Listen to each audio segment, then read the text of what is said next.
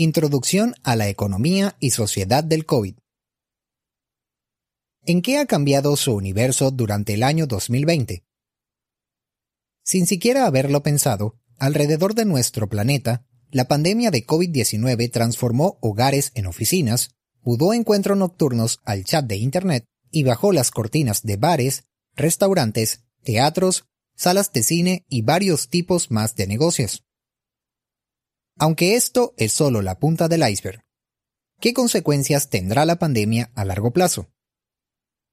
Las pandemias ponen a prueba las instituciones democráticas, las dinámicas sociales y las estructuras económicas. En el caso del COVID-19, vivimos una pandemia de carácter global que se expande con una rapidez y alcance que no tienen precedente en la historia. Todo lo que ha sido normal hasta ahora se pone en tela de juicio y no hay nadie que no esté afectado por esta situación.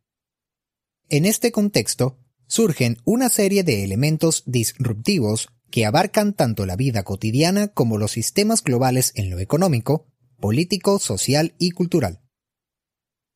La noción misma de civilización o civilizaciones se impone como un tema central de reflexión. Surgen nuevas formas de expresión, desafíos de salud relaciones de poder y debates en torno a distribución de recursos, las desigualdades sociales y el lugar de lo público. Ante esto, las respuestas de países y regiones son disímiles, lo que genera tensiones y dilemas e invita también a un ejercicio de reflexión comparativa. La pregunta central de este dilema gira en torno a los desafíos que implica la pandemia del COVID-19 para el mundo. La propuesta es centrarse, sobre todo, en si ésta puede ser vista como catalizadora de transformaciones económicas y sociales hacia una mayor cooperación y construcción de nuevos caminos hacia el desarrollo sustentable, con mayor empatía ambiental y políticas hacia la igualdad. Finalmente se plantea la pregunta acerca de cómo deberían ser los esfuerzos de reconstrucción de las relaciones locales, regionales y globales en el período post-coronavirus, así como el ensayo de otras modalidades de vínculo social, sin que esto implique recortes democráticos o tendencias autoritarias. Pero como sostiene el autor, Scott Galloway, la pandemia no ha sido tanto un agente de cambio como un acelerador de tendencias que ya están en marcha. En post-corona, describe los contornos de la crisis y las oportunidades que se avecinan. Algunas empresas, como los poderosos monopolios tecnológicos, prosperarán como resultado de la disrupción. Otras industrias, como la educación superior, tendrán dificultades para mantener una propuesta de valor que ya no tiene sentido cuando no podemos estar hombro con hombro. Y la pandemia ha acelerado tendencias más profundas en el gobierno y la sociedad, exponiendo una brecha cada vez mayor entre nuestra visión de Estados Unidos como una tierra de oportunidades y las preocupantes realidades de nuestro bienestar en declive.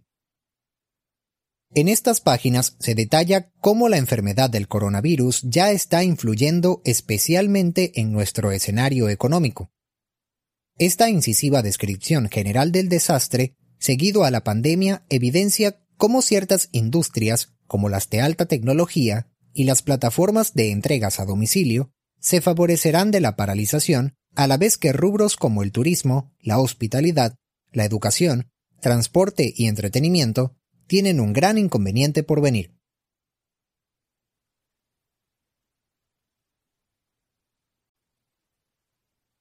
Capítulo 2 ¿Las tendencias económicas actuales fueron aceleradas por la pandemia de COVID-19? Situémonos en febrero del 2020 los grandes viejos tiempos. Es probable que haya salido de su hogar para ir a su empleo o universidad. Se hizo de amigos. Fue al teatro, al gimnasio o a presenciar un recital. Por aquel entonces, el virus del COVID fue una aparición muy fugaz en las noticias, algo que nunca iba a llegar. Y es muy posible que no conociera a nadie llamado Dr. Fauci. Llegado marzo, como si fuese una ola que nos atrapa de repente, el panorama cambió. Inesperadamente la enfermedad estaba en todos lados, desde Alemania hasta España, desde China hasta Canadá. Personas que iban muriendo, los hospitales sobrecargados de infectados y las escuelas, lugares de trabajo y centros comerciales estaban sin actividad. La eclosión de COVID-19 es un acontecimiento de dimensiones históricas. Para bloquear la transmisión del virus, los estados de todo el mundo se vieron esforzados a aplicar nuevos métodos de seguridad. Le solicitaron a la población que utilizaran máscaras y que permanezcan socialmente distantes. Las empresas se vieron obligadas a cerrar sus operaciones en sus sedes o realizarlas a través de Internet. Es probable que todo este reglamento haya sido nuevo, pero sus resultados sencillamente fueron reformas sobrecargadas que ya estaban pasando. Piense en el rubro del comercio electrónico.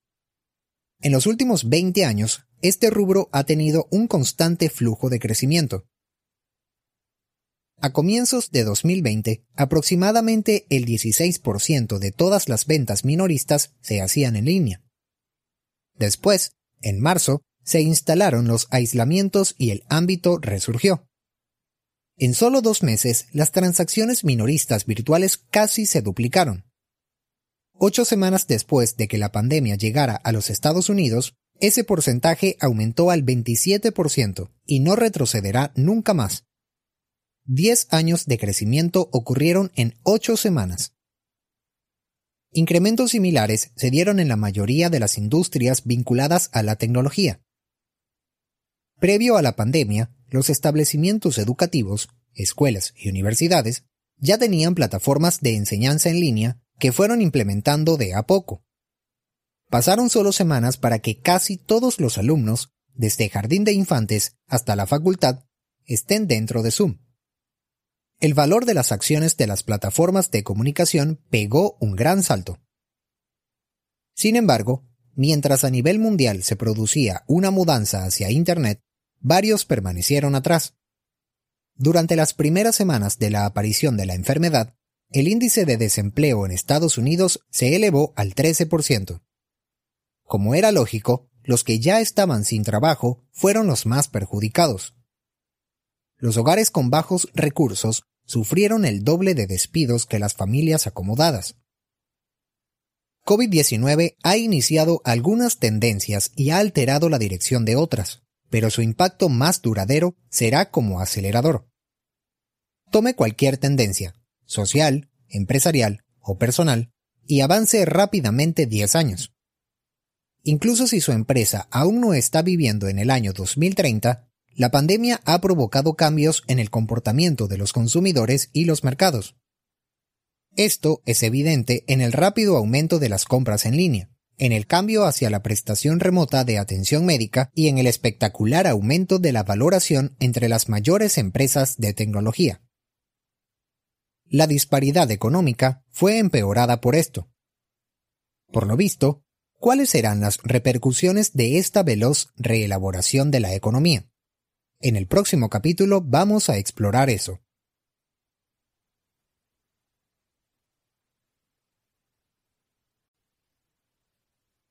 Capítulo 3. ¿Fue la pandemia una bendición para algunas empresas bien posicionadas? Varias empresas de los Estados Unidos, como Cocina de Pizza de California, la marca de jeans Lucky y la cadena de gimnasios 24 horas, tienen algo en común, la quiebra de sus negocios. Aunque no son los únicos. En el primer semestre de la pandemia, centenares de empresas famosas pero operativamente paralizadas, terminaron por derrumbarse. Por otro lado, frente a toda esta tragedia, la bolsa de valores salió airosa. En efecto, finalizando agosto del 2020, los números de comercialización, como el SIP 500, representaron un periodo anual medianamente positivo para los financistas. Después de una caída al comienzo de la pandemia en la primavera de 2020, todos los principales índices del mercado de Reino Unido y Estados Unidos se recuperaron rápidamente y continúan subiendo. Pero el impacto de la crisis ha sido desigual. La crisis pagó una prima en la valoración a las organizaciones con una narrativa de innovación, mientras que las acciones en reservas, entretenimiento, aerolíneas, cruceros y resorts se vieron afectadas entre un 50 y un 70%. Las empresas con efectivo y acciones altamente valoradas podrán comprar los activos de competidores en dificultades en los próximos meses y años. Este crecimiento contrario al instinto fue la consecuencia de que algunas compañías sólidas lo desarrollaran muy pero muy bien. Si bien las cifras de varias pequeñas empresas se precipitaron, los monstruos del comercio de alto volumen observaron cómo iba agrandándose su riqueza. Fíjese en Amazon, por ejemplo, sus acciones aumentaron un 67% en julio de 2020. A Tesla le fue mejor. Sus acciones crecieron un 242%. Por lo tanto, ¿por qué algunas compañías han facturado cifras multimillonarias mientras que otras se han caído en picada? Este interrogante no tiene una respuesta sencilla, pero Scott Galloway, el autor, detalla algunos de sus argumentos. Algunas empresas, como las grandes tecnológicas, están posicionadas en el lado correcto de las tendencias comerciales y serán las principales ganadoras de la pandemia. También existe la oportunidad de cambios positivos en la sociedad. El aprendizaje remoto, por ejemplo, podría revertir la vergonzosa tendencia hacia la escasez y la exclusión que ha dominado la educación superior durante 40 años. Sin embargo, mi optimismo al respecto se atenúa. Muchas de las tendencias que la pandemia ha acelerado son negativas, principalmente las crecientes desigualdades de riqueza, salud y oportunidades. Los responsables de la formulación de políticas deberán tomar medidas concretas para evitar que una economía defectuosa se convierta en un mercado libre para todos. Actualmente, los mercados están en la búsqueda del equilibrio, cuando un sector empieza a debilitarse, los colocadores de dinero ponen su liquidez en oportunidades más confiables. Fíjese lo que le pasó al ramo hotelero. Desde el momento en que restaurantes, bares y hoteles cerraron para detener la diseminación del virus, las acciones de estos rubros se hundieron a un ritmo de entre el 50 y 70%. Los capitalistas transfirieron su dinero hacia rubros que aparentaban ser más fuertes. En general, esto quiere decir que hay grandes compañías y económicamente muy respaldadas como Amazon. Estos consorcios pueden aguantar el estancamiento y tener la posibilidad de comprar los activos de compañías que cayeron en la mala suerte. Las empresas con estructuras de costos variables y modelos de activos ligeros tienen más probabilidades de superar la disminución de los ingresos. Se valorarán mucho los productos y servicios que devuelvan el tiempo a las personas que hacen malabares con el trabajo y la educación en casa. Y los líderes que puedan aumentar la satisfacción y la innovación de los empleados durante la gran dispersión del trabajo remoto surgirán con una nueva y potente herramienta en su conjunto de herramientas de gestión. La mayoría de las empresas que perduran se beneficiarán de alguna o todas estas características. El accionar del gobierno ha definido también qué sectores han resistido la pandemia. Varias compañías, como las líneas aéreas, estarían derrumbadas por completo como consecuencia de la suspensión de sus actividades. No obstante, los gobernantes los consideran como esenciales, por lo cual esta rama comercial ha recibido grandes sumas de dinero como rescate. Para darle un ejemplo, Estados Unidos, en abril de 2020, inyectó a su conjunto de aerolíneas 25 mil millones de dólares. Se deducía que tantos millones garantizaría el futuro de los vuelos aéreos de pasajeros. Y para finalizar, a numerosas compañías les ha ido bien cuando fácilmente se adecuaron al distanciamiento social. Es obvio que Netflix y Shopify progresen cuando la gente permanece en sus hogares para ver películas o hacer compras por Internet, y por esta razón les ha ido excelente.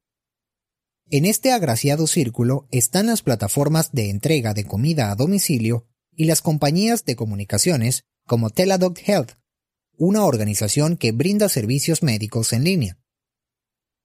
En la próxima página nos acercaremos para ver cómo las cuatro compañías más grandes han salido de la pandemia.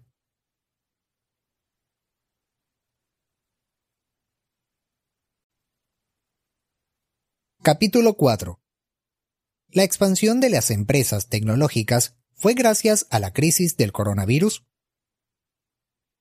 Veamos ahora algunas cifras. Poco más de medio millón de personas fueron víctimas mortales del coronavirus entre marzo y julio de 2020. De esa cantidad, 150.000 corresponden a los decesos en solamente en los Estados Unidos. Esa fue la etapa realmente devastadora. No obstante, para las compañías tecnológicas fue un periodo de provecho financiero. En esos cinco meses, las nueve empresas de tecnologías más importantes del planeta incrementaron su valor de mercado en aproximadamente 2 billones de dólares. Tal vez los que más ganaron fueron Amazon, Apple, Facebook, Google y Microsoft. Ya en la mitad de 2020, las ganancias de estas cinco empresas eran tan abultadas que su cotización hizo que juntas valieran el 21% de todas las compañías que tienen sus acciones en bolsa estadounidense. Lo más asombroso es que siguen creciendo sin parar, y para muchos economistas esto recién está comenzando. El suceso incipiente de estas cinco famosas de la tecnología e Internet no tendría por qué sorprendernos. Al fin y al cabo, cada una de ellas ya presentaba muy buenos rendimientos antes del comienzo de la pandemia de coronavirus. La paralización de otras actividades sustanciales originadas por esta enfermedad hizo que la demanda jugara a su favor. Mientras promediaba el avance del virus y el mundo entraba en conmoción, estas megaempresas pudieron explotar su magnitud y capital para expandirse más aún. Tenga en mente a Amazon. Este negocio, que originalmente comenzó a vender libros años atrás, en 2020 creció inmensamente. La organización ahora comercializa por Internet casi todo. Hasta ofrece soporte técnico por medio de Amazon Web Services. Maneja su propia logística de entrega y creó su grupo de contenidos audiovisuales y medios. La cuarentena forzosa no ha hecho más que agilizar la facturación en cada una de estas divisiones de la empresa. En consecuencia, Amazon tiene una excesiva liquidez. Aunque, ¿qué hace con todo ese dinero? En principio, utilizó parte de esas ganancias en nuevos emprendimientos ligados a los servicios médicos. Jeff Bezos su director ejecutivo, anunció en mayo de 2020 que su compañía colocará 4 mil millones de dólares en sistemas de salud. Y por lo visto esto no terminará allí. La enorme cantidad de datos de clientes que posee Amazon podrían ser usados para promocionar un seguro de cobertura médica competitiva e individualizado. Quizás también la organización tendría la posibilidad de incorporar consultas con médicos virtuales y envío de medicamentos prescriptos a través de sus conocidos servicios de Amazon Prime. La salud fue puesta en jaque con la pandemia. El sistema de salud colapsado, sumado al miedo de contagio, hicieron despegar todo lo relacionado con la telemedicina. Y adivinen qué, Amazon ya estuvo probando sus drones para entregar medicina, así que háganse la idea que pronto Alexa, la asistente virtual de la web de Amazon, estará recomendando remedios. Obviamente, Amazon no tiene la exclusividad de ser la única compañía en progresar. También Apple estuvo impulsando nuevos productos.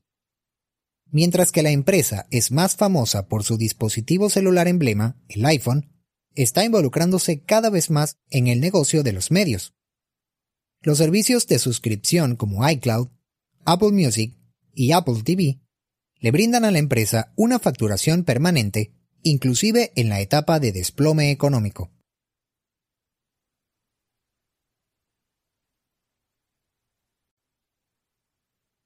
Capítulo 5.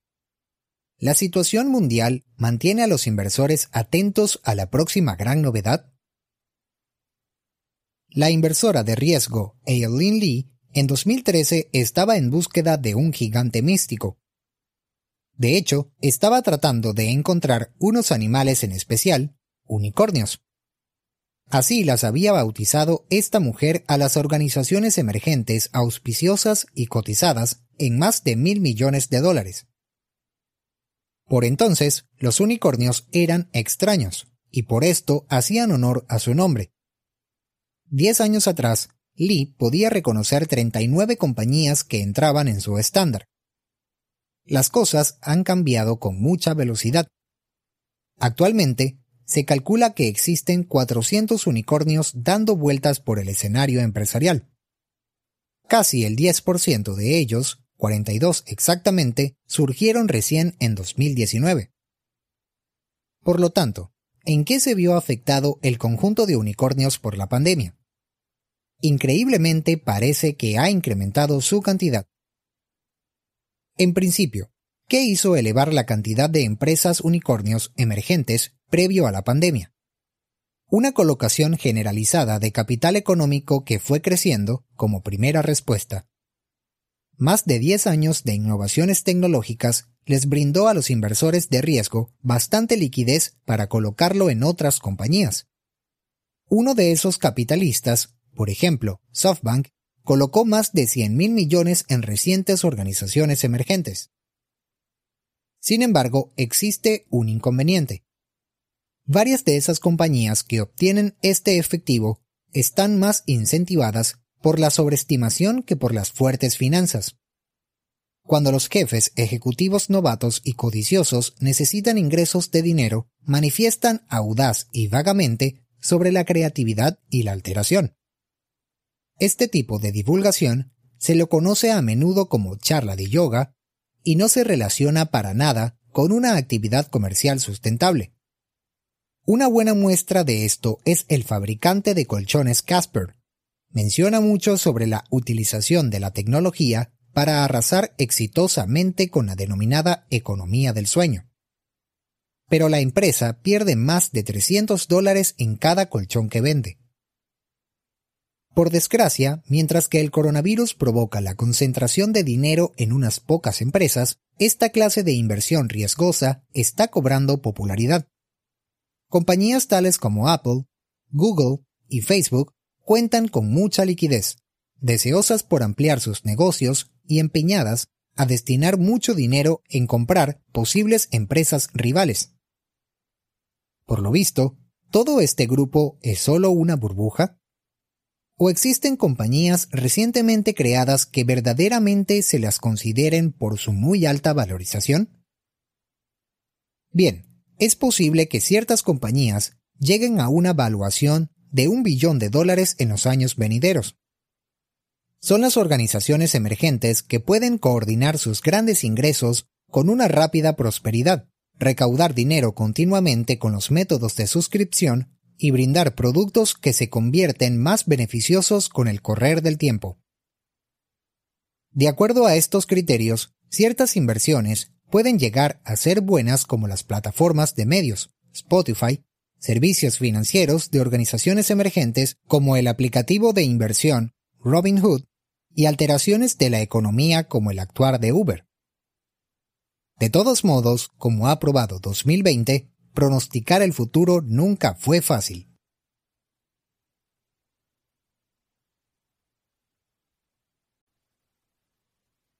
Capítulo 6 ¿Se está obligando a la educación superior a innovar por causa de la pandemia?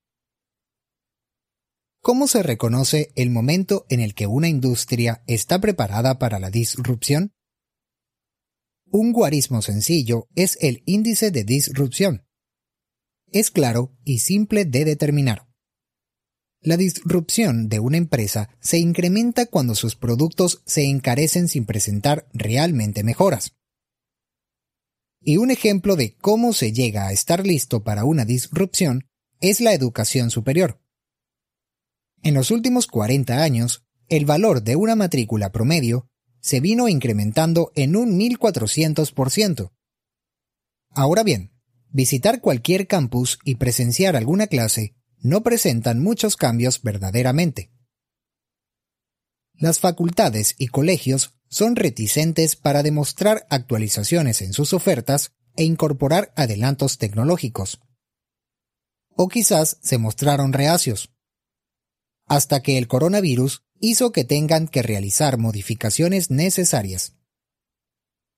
La educación universitaria era una actividad de 700 millones de dólares, previa a la pandemia. Sus gastos se elevaron mucho. Las distintas rebajas en el presupuesto educativo público causaron que las facultades sencillamente incrementaran los valores de sus matrículas si pretendían permanecer trabajando. Los alumnos que todavía querían tener las ventajas que brinda un título académico universitario se vieron obligados a solicitar créditos para financiar sus estudios. En consecuencia, al finalizar los estudios de carrera en 2019, cada estudiante promedio terminó la facultad endeudado en 30 mil dólares aproximadamente. ¿Qué tuvieron los alumnos a cambio de alto precio pagado?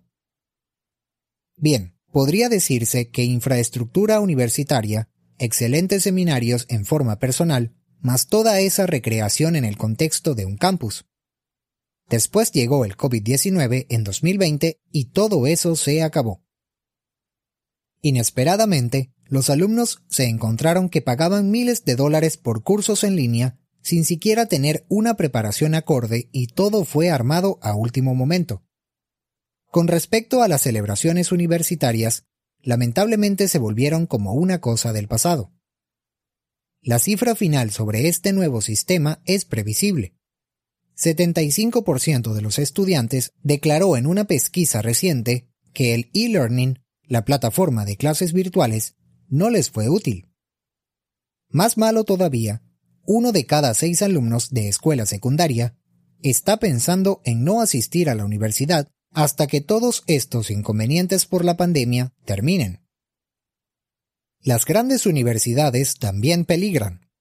Están decidiendo que las clases se retomarán en otoño, pero es porque necesitan desesperadamente el dinero. No pueden cobrar lo mismo por cursadas virtuales, y sin los estudiantes extranjeros, que no pueden aplicar a becas, se les hace un agujero que llevará a la bancarrota a más de 2.000 escuelas. Todas estas predisposiciones son calamitosas para los establecimientos de educación superior. Si el ánimo continúa con su bajo nivel, varios de ellos irán al cierre definitivo. Pese a esto, todavía queda un sendero a seguir. Las facultades podrían adecuarse y resurgir de la crisis más sólidos que antes. Y en un principio deberían perfeccionar sus métodos de clases por Internet. Con cierto esmero, los docentes pueden volverlos más llamativos. Posiblemente podrían incorporar la tecnología audiovisual para atraer a los oradores invitados a lugares lejanos, o implementar instrumentos como foros de comentarios para impulsar el debate en línea. Estos cambios para mejorar mantendrían no solamente a los alumnos interesados, sino que también les abriría a las universidades la oportunidad de ampliar sus servicios. Una asignatura fuerte y enseñada eficazmente en línea puede alcanzar a una mayor cantidad de estudiantes y su valor académico no necesariamente debe incrementarse tanto. Si se invirtiera en estos momentos en un método de enseñanza innovador, podría ocasionar que la educación del futuro sea económica y sustentable.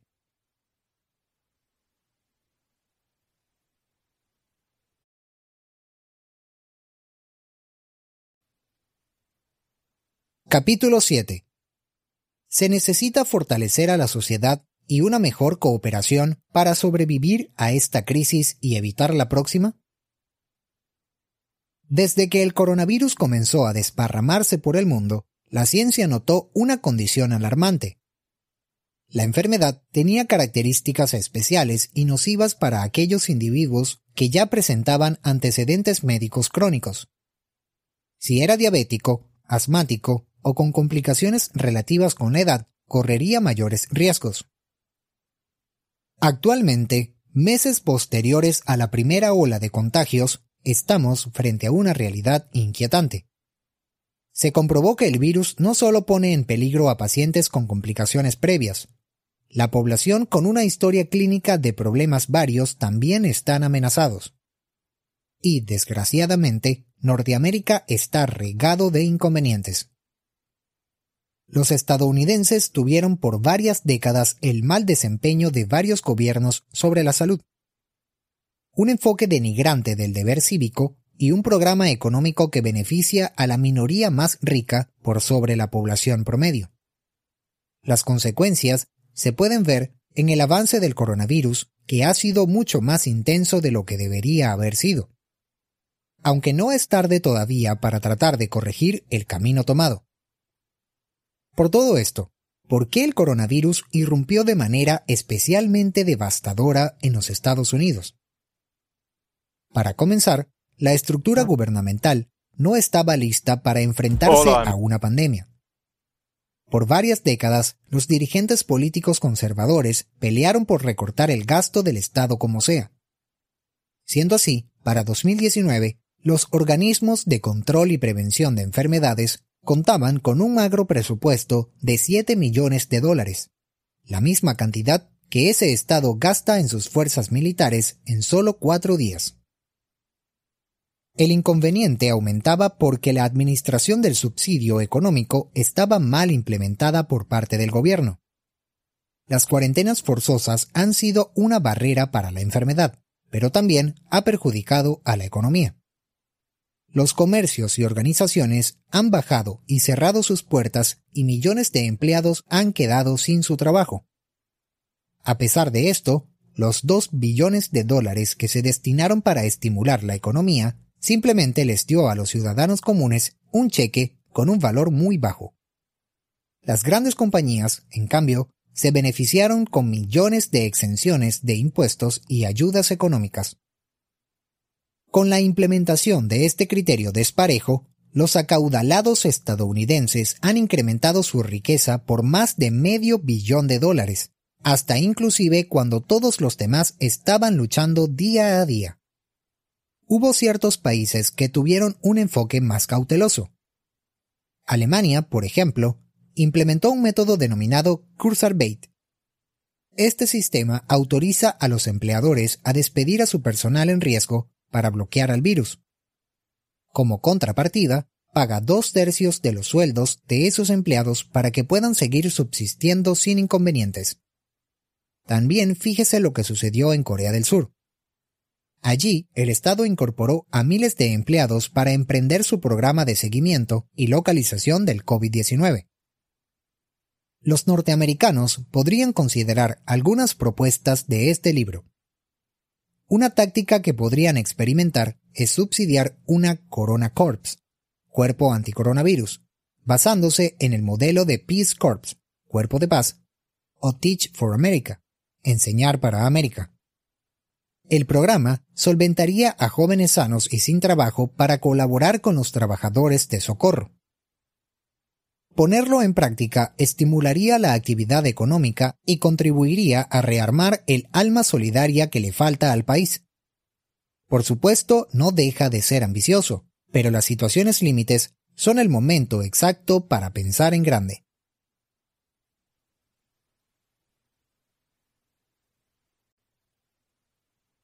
Capítulo 8.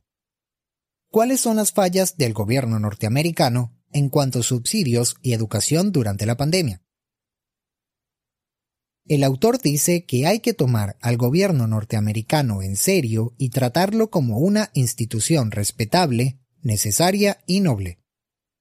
Antes de profundizar en las razones de este llamado de atención, Galloway escribe que el capitalismo no tiene a la igualdad como sistema de productividad económica y que la oportunidad de participar en un sistema que recompensa la inteligencia y el trabajo duro es un faro para los trabajadores y personas ambiciosas en todo el mundo. Sin embargo, se observa que es a través del gobierno que nos aseguramos de que el sistema no esté manipulado a favor de los ganadores. El gobierno debe considerar el largo plazo y registrar las preocupaciones morales y de principios, los rescates corporativos están aumentando la carga sobre nuestros hijos y los contribuyentes de clase media. Una vez que el gobierno apoye a los perdedores, las personas con más poder político, corporaciones y gente rica, serán los primeros en la fila para recibir las limosnas. La crisis ha actuado como un freno a la división social. Los profesionales de clase media con un trabajo seguro han trabajado desde casa, han ahorrado dinero en los desplazamientos, han visto aumentar las inversiones en acciones y propiedades y se han mantenido seguros.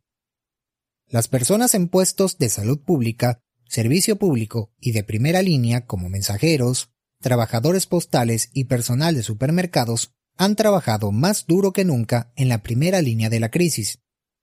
Les debemos una enorme deuda. Los autónomos y las personas que trabajan en áreas de la economía que se han cerrado, como la cultura, el entrenamiento y los viajes, lo han pasado muy mal.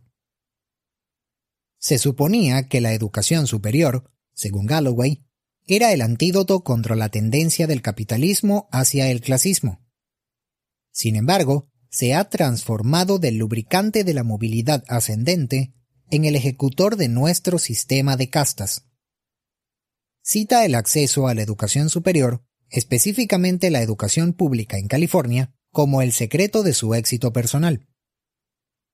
El sistema educativo de ese estado pudo avanzar rápido tres décadas, y ahora es cinco veces más difícil acceder a la movilidad ascendente de la educación pública californiana. Según Galloway, una sociedad rica debería hacer que sea más fácil para la próxima generación salir adelante, no más difícil. Para mejorar la situación, se recomienda elegir funcionarios que crean en el gobierno. Estos funcionarios protegerán a las personas, no a las empresas. Cuando le das dinero a la gente pobre y de clase trabajadora, ves un efecto multiplicador, porque estas personas gastan dinero cuando lo tienen. La mayor parte de la respuesta a la pandemia debería haber protegido a las personas, no a las empresas. Los estadounidenses deben volver a encontrar un propósito compartido, dando a las personas, no a las empresas, el camino hacia el éxito.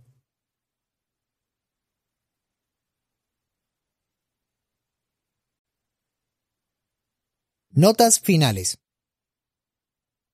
La pandemia de coronavirus puso en evidencia los fallos y virtudes de muchos países en el mundo. Si bien no ha cambiado por completo al mundo, la dinámica de muchas actividades y economías se han visto terriblemente afectadas.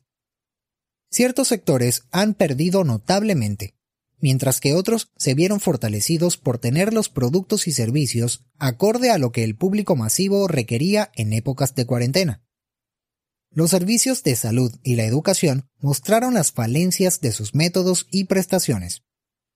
En aquellos países donde se prioriza más la economía, los resultados fueron devastadores en cuanto a víctimas. La enfermedad ha sido muy severa en los Estados Unidos, donde dejó uno de los mayores números de afectados y muertos. Luego de meses de mala experiencia, se han comenzado a incorporar nuevos enfoques que además de salvar vidas, reanimaría la economía.